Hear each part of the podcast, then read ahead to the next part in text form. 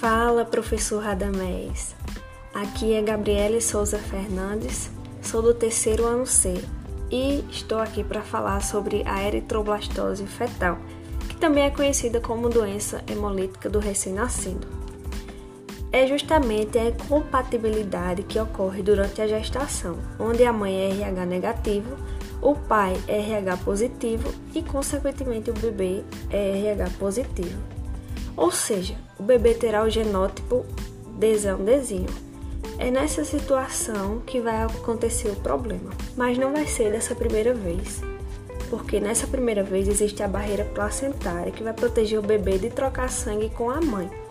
Porém, na hora do parto, ocorre o rompimento da placenta e o sangue do bebê vai entrar na circulação materna, fazendo assim com que ela comece a produzir anticorpos anti-RH para destruir essas células invasoras.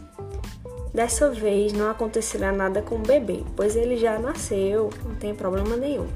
O problema vai ocorrer na segunda gestação, onde a mãe terá produzido anticorpos anti-RH e o bebê dessa gestação vai ser RH positivo. Nesse caso, os anticorpos vão conseguir ultrapassar a barreira placentária e assim vão destruir as hemácias do bebê, dificultando a oxigenação para o seu corpo, causando, se não a morte, paralisia cerebral, surdez, entre vários outros problemas.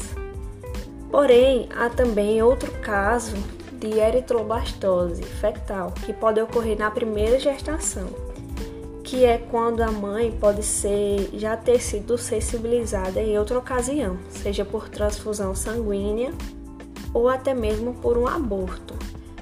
É, no caso da transfusão, ela pode ter recebido por engano o fator RH, ou seja, ela já vai estar sensibilizada e nessa primeira gestação esse bebê já pode é, acontecer, ser acometido por essa incompatibilidade.